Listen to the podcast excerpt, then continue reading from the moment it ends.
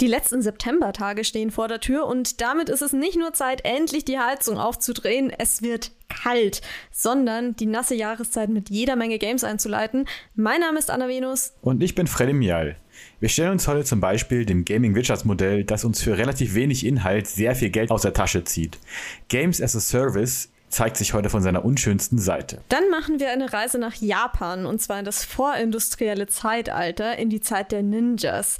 Die gibt's nämlich zuhauf in Aragami 2, das haben wir angezockt und ob sich das Game lohnt, das hören wir gleich. Aber davor gehen wir noch von der alten japanischen Kultur zu neuen Traditionen.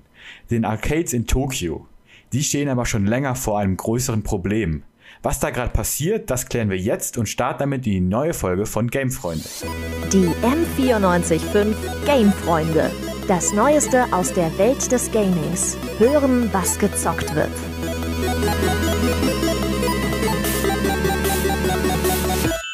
Letzten August, da hat die Videospielfirma Sega sehr, sehr schlechte Nachrichten für die Gaming-Szene aus Japan verkündet.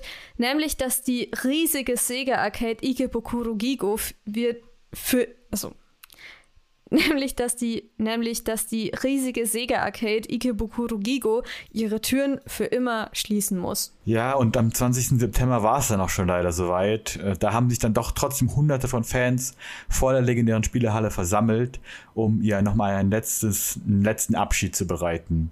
Die Mitarbeiterinnen haben vor der Arcade ein Schild aufgehängt, auf dem vielen Dank für die 28 Jahre Treue stand es ist eigentlich wirklich schade, dass es nicht mehr hätten sein können. Dabei ist 28 Jahre ja in der Gaming-Szene doch eine unglaublich lange Zeit. Umso krasser, dass die jetzt schließen musste. Der Manager der Ikebukuro Arcade hat am letzten Tag der Arcade eine Rede gehalten, in dem er dann den Fans auch erklärt hat, warum die Arcade überhaupt schließen muss. Also das liegt jetzt nicht an Corona oder so, könnte man ja denken, sondern einfach daran, dass ihr Mietvertrag nicht erneuert worden ist. Also umso dümmer eigentlich. Würde es an ihm liegen, würde er die Arcade für immer in Ikebukuro betreiben. Und das wünschen sich bestimmt auch ganz viele GamerInnen aus Tokio ja, diese Video-Arcade war für viele Videospielfans ein Ort, wo sie sich nach der Schule oder der Arbeit mal eine Runde Spaß haben konnten oder neue Leute kennenlernen auch. Also ich war damals auch dort in dem ganzen Viertel und es ist schon so ein Teil von dem Stadtbild. Ich meine, ich war da auch um was, 12 Uhr mittags und dann waren da trotzdem Leute in diesen Arcades drin und haben halt, äh, ja, ihre Schule geschwänzt, weiß ich nicht, aber auf jeden Fall ihre Zeit dort verbracht. alle in der Mittagspause. Ja, ja, natürlich. Aber das kann man sich bei uns ja auch überhaupt nicht vorstellen, so, so diese, diese ganze Kultur. Und Spaß haben konnte man ganz, ganz bestimmt in dieser Arcade. Die war nämlich ganze neun Stockwerke groß. Ja, die sind riesig. Ich habe fast nicht mehr rausgefunden aus einer, weil man auch irgendwie nur über kleine Treppen dann ins nächste Stockwerk kommt. Das war ganz wie so ein ja, Labyrinth fast. Boah, ich würde da wahrscheinlich einfach übernachten wollen, weil sonst kannst du ja da die ganzen Spiele überhaupt nicht ausprobieren, die da zu zocken nee, sind. Äh, ja, also da kannst du wirklich Tage drin hocken. Und deswegen ist es ja auch so traurig, dass die irgendwie schließen, weil es ist so eine ganz eigene Experience irgendwie. Die Arcades sind nicht nur ein cooler Ort zum Abhängen, sondern auch ein wichtiger Teil von der ganzen Videosp Videospielkultur dort. Selbst wenn wir jetzt nicht mehr vorbeischauen können, sagen wir mir trotzdem Danke, Sega, dass ihr fast 30 Jahre lang Gamerinnen ein kleines Paradies angeboten habt. Vor einer Woche ist Aragami 2 rausgekommen, der zweite Teil des Stealth Ninja Spiels von Linz Works. Ja, und wir haben gleich zwei Game-Freunde, die bereits das Spiel gespielt haben. Hallo Moritz und Lorenz. Ihr seid jetzt bei uns und könnt uns und eure Meinung zu dem Spiel jetzt mal so ein bisschen geben. Aber wie ist es denn jetzt? Also Aragami 2, offensichtlich eine Fortsetzung. Habt ihr denn den ersten Teil auch gespielt? Ich habe ihn schon ausprobiert. Du nicht, Lorenz, oder? Äh, nee, ich äh, nicht. Ich habe mir einfach nur das zweite geholt, weil es interesting aussah. Aber Moritz ja. Das erste ist ja auch schon ein bisschen älter und war aber schon ziemlich neues Konzept damals, als es rausgekommen ist, weil man, klar, man spielt so ein Stealth Ninja, muss sich so durch Maps durchkämpfen oder halt eher schleichen. Und in dem Spiel gab es so eine coole Mechanik zwischen Licht und Schatten. Also man konnte sich nur im Schatten bewegen, im Licht kriegt man Schaden und musste da ziemlich aufpassen und um dieses Licht-Schatten-Konzept herumspielen. Und das war damals schon ziemlich neu. Dafür gab es halt gar kein Kampfsystem richtig. Man sollte nur schleichen und kämpfen, war ganz raus aus dem Spiel. Okay, das klingt ja schon mal irgendwie sehr interessant. Und ist das jetzt bei Aragami 2 genauso oder haben die was geändert? Ja, das, das ist es jetzt, weil das Aragami 2 heißt Aragami, aber sagen auch viele, ist praktisch ein sehr, sehr anderes Spiel. Dieses Licht-Schatten-Ding gibt es gar nicht mehr. Also, Lorenz, ist dir irgendwas aufgefallen als Nicht-Kenner der Serie, dass ähm, da was drin Naja, also klassisch für Stealth wird man halt im Schatten schlechter gesehen, aber das ist, glaube ich, das Einzige, was äh, mit dem Licht- und Schattenspiel, wie du es jetzt beschrieben hast, irgendwie ja, zusammenhängt. Das haben die, das haben die irgendwie komplett so rausgenommen. Und dafür gibt es jetzt auch ein krasseres Kampfsystem. Also man hat die Option zu schleichen und auch zu kämpfen mit äh, Katana typisch halt parieren und Leute hauen. Aber dieses, äh, das fand ich persönlich ein bisschen schade, dass dieses unique System, das sie hatten, gar nicht mehr vorkommt. Dafür hat man halt jetzt die Wahl, beides zu machen, Stealth und Kämpfen. Und natürlich gibt es da auch eine Menge extra Skills und Abilities, die man sich erwerben kann, wie Teleport, Unsichtbarkeit und verschiedene Boni für den Nahkampf.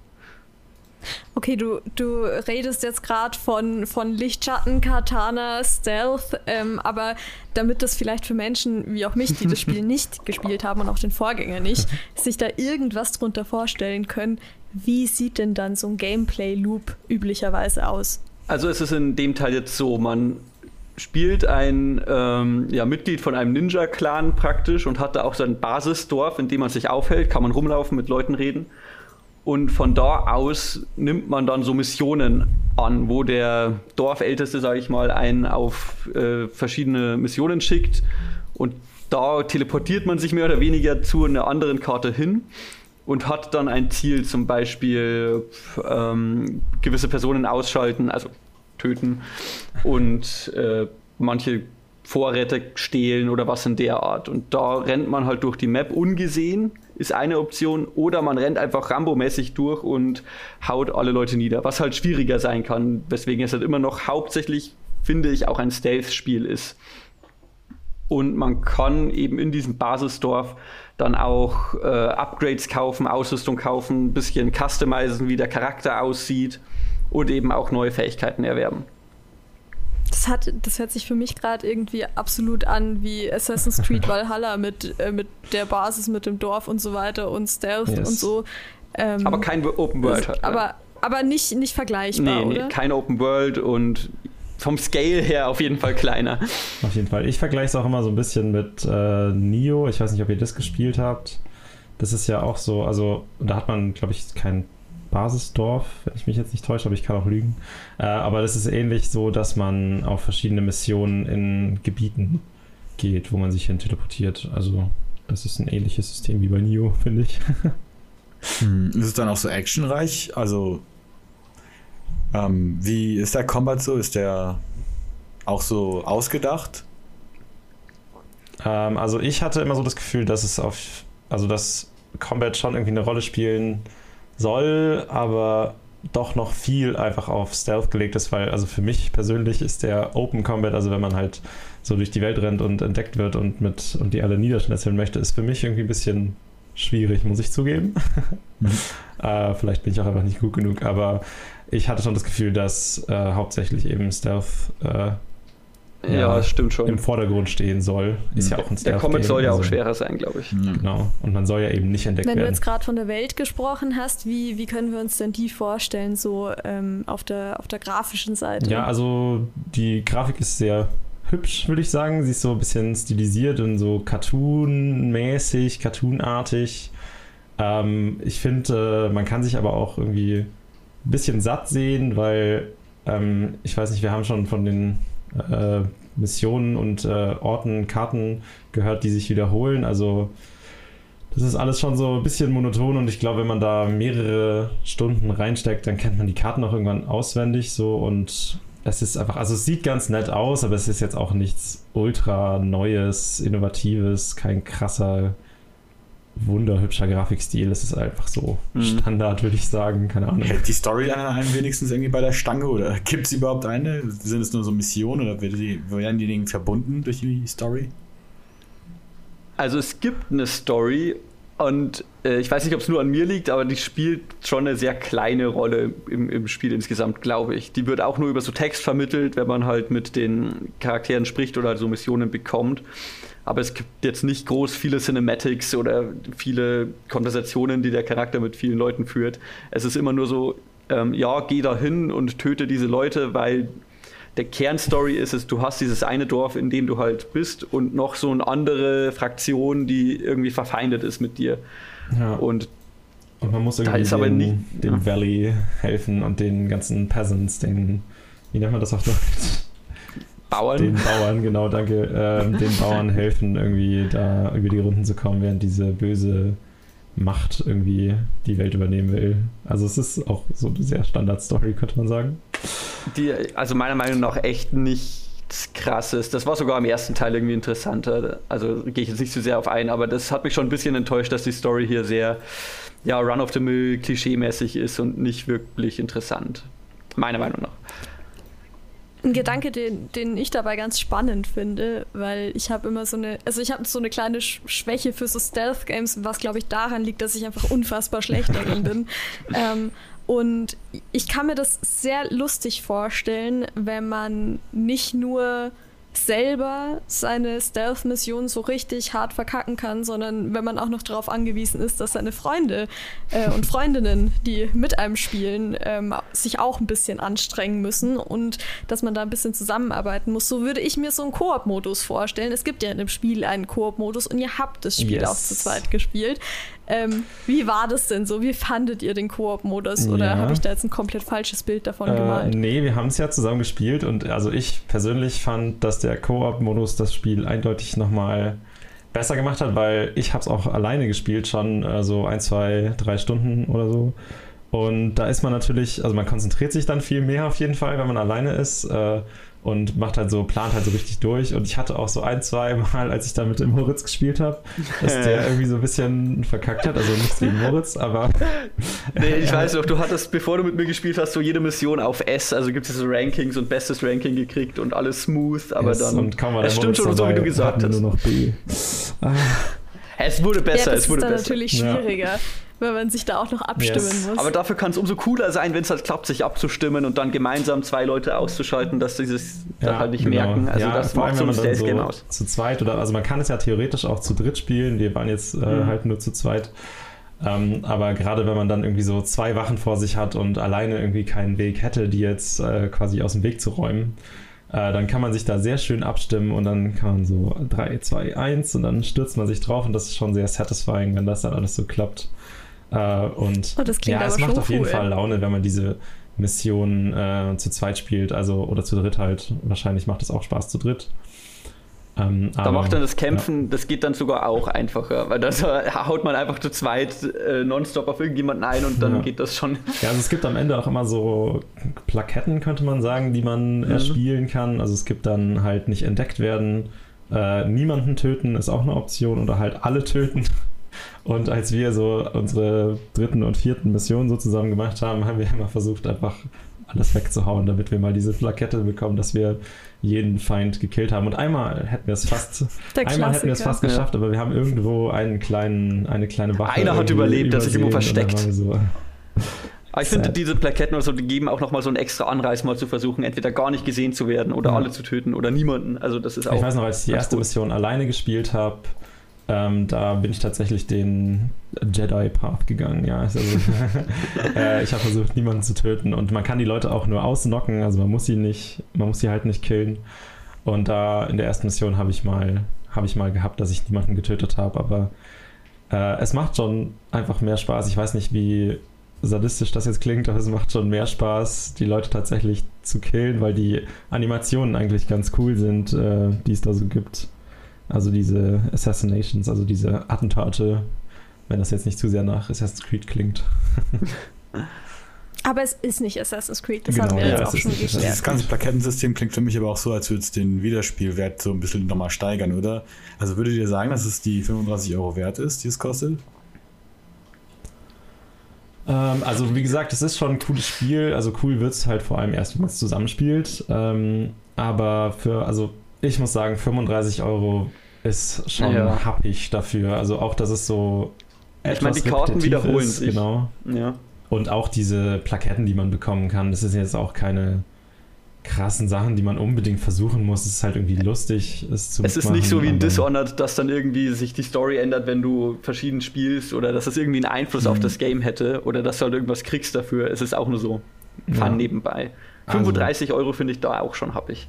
Ja, also man könnte auf jeden Fall ähm, auf den Sale warten und wenn man das mal irgendwie für 15 Euro oder sowas bekommt und gerade mit seinen Freunden oder whatever halt nach einem Spiel sucht, was man mal wieder zusammen zocken kann, was jetzt nicht gerade irgendwie, äh, weiß ich nicht, Call of Duty oder äh, Counter-Strike oder sowas ist, dann kann man sich das schon mal gönnen, würde ich sagen. Ja, gerade weil Stealth Koop ist ja relativ selten, da findet man nicht viele und da, wenn man Aragami mitnehmen korrekt. will, dann ist das auch ein gutes Spiel dafür. Ja, nice. Das klingt ja. doch mal lustig. Alles klar, dann danke euch und äh, viel Spaß beim Weiterspielen. Ja, gerne. Ich werde Lorenz nicht mehr so sehr enttäuschen, hoffe ich. Ja, danke schön. Vielleicht schaffen wir das mal. Weißt du, was mir letztens aufgefallen ist? Früher konnte ich einfach noch mit 20 Euro, also mit einem 20-Euro-Schein in ein Geschäft gehen und mir ein ganzes neues Spiel davon kaufen. Also du meinst schon so richtig große neue Releases, so. Ja, genau. Also äh, damals waren es bei mir vor allem Sims-Erweiterungen und die haben da maximal 30 Euro gekostet. Das ist heute eigentlich unvorstellbar, wo man bei mindestens 39,99 ist. Aber weißt du, was da noch viel, viel besser war. Dass du dir von dem ganzen Restgeld noch viel mehr Games kaufen konntest? Das auch. Nee, vor allem aber, dass die Spiele damals einfach fertig waren, als sie rausgekommen sind und nicht so halbfertig und mit tausend Patches rausgehauen worden sind, wie es jetzt zurzeit eigentlich bei sehr vielen großen Releases der Fall ist. Ja, also Games as a Service kann schon echt manchmal nerven. Da fallen mir so viele neuere MMOs irgendwie ein, wo das ganz schlimm ist und man erst irgendwie nach einem Jahr oder nach zwei Jahren vielleicht so ein fertiges Game hat, was dann seinen Preis überhaupt wert ist und vielleicht schon wieder 20, 30 Euro hinblechen musste für irgendwelche DLCs. Das nervt auf jeden Fall. Wer sich da aber noch viel mehr drüber aufregen kann als wir zwei hier, das ist Gamefront Bennett Neumann und den hören wir jetzt. Verdammte Du sagst es mir nicht, aber ich schreie euch! Leg mich doch am Arsch! Nein, jetzt hast du eine Schnauze! Was erlauben? Strut! Der Aufreger auf M94.5. Die Arschlöcher! Ach, ich freue mich ja immer wieder, wenn neue Spiele angekündigt werden. Aber wisst ihr, was echt mal wieder geil wäre? Wenn ein verdammtes Spiel auch mal fertig wäre. Vielleicht mal eine neue IP, die für sich allein funktioniert, zahle ich 60 Euro, ist fertig. Stattdessen immer derselbe Quatsch. Das Spiel kommt quasi unfertig raus, das kann ja noch on the fly nachgepatcht werden. Weapon Balancing ändert sich eh von Tag zu Tag. Und der eigentliche Spielinhalt, der kommt auch erst nachträglich. Egal ob Free-to-Play oder Vollpreisspiel, egal ob Shooter oder Sportspiel, jedes Game funktioniert jetzt nur noch in Seasons. Was ja voll okay wäre, wenn die nicht noch lamer wären als die achte Staffel Game of Thrones. Ich meine, da ist wenigstens irgendwas passiert. Aber jede neue Season von Online-Spielen gibt es dann minimalste Änderungen in der Map, ein, zwei neue Items und wenn es mal richtig, richtig gut läuft, auch mal einen neuen Charakter oder eine neue Waffe oder so. Dafür dann jedes Mal einen neuen Battle Pass für 10 Euro, überteuerte Lootboxen oder Kartenpacks oder wie immer das je nach Spiel dann auch heißt. Und da darf ich mich dann freuen, dass es ein paar Gesten oder Sticker gibt, die ich eh nie benutze. In den Worten von Lance Butters. Und das Schlimmste daran ist, dass es dann auch immer funktioniert. Games as a Service sind einfach designt, dich süchtig nach dem Zeug zu machen. Dann sind die neuen Waffen ganz zufällig erstmal komplett overpowered, wenn sie rauskommen, damit du sie auf jeden Fall so schnell wie möglich freispielen willst. Und mühsam bis zum nächsten Win immer wieder aufs Maul zu bekommen, macht dann auch noch immer mehr Spaß, wenn ein Charakter mit 20 Euro Kosmetik-Items hübsch aussieht. Und am Ende kostet das Free-to-Play-Spiel dann doch mehr als Vollpreis. Wie schön waren die Zeiten, als ich noch 60 Euro für ein Spiel gezahlt habe, das kam dann fertig und mit allen Features. Und ich konnte meinen Charakter anpassen, wie ich wollte, ohne für Skins draufzuzahlen. Von Mod-Support und eigenerstellbaren Lobbys ganz zu schweigen. Games as a Service sind kein Service wie gute KellnerInnen, sondern der Versuch vom Restaurant, mich für jede fettige, ranzige Pommes einzeln bezahlen zu lassen. So, nachdem wir jetzt unseren Frust rausgelassen haben, können wir uns jetzt ganz entspannt verabschieden. An der Folge beteiligt waren Frankie Wallace, Bennett Neumann, Moritz Braun und Loritz Peiter. Wenn ihr Feedback habt, schreibt uns doch gerne eine E-Mail an gamefreunde.m945.de, da würden wir uns super drüber freuen. Mein Name ist Freddy Mial und am anderen Ende der Leitung war Anna Venus. Wir wünschen euch noch einen entspannten Herbstanfang. Ciao!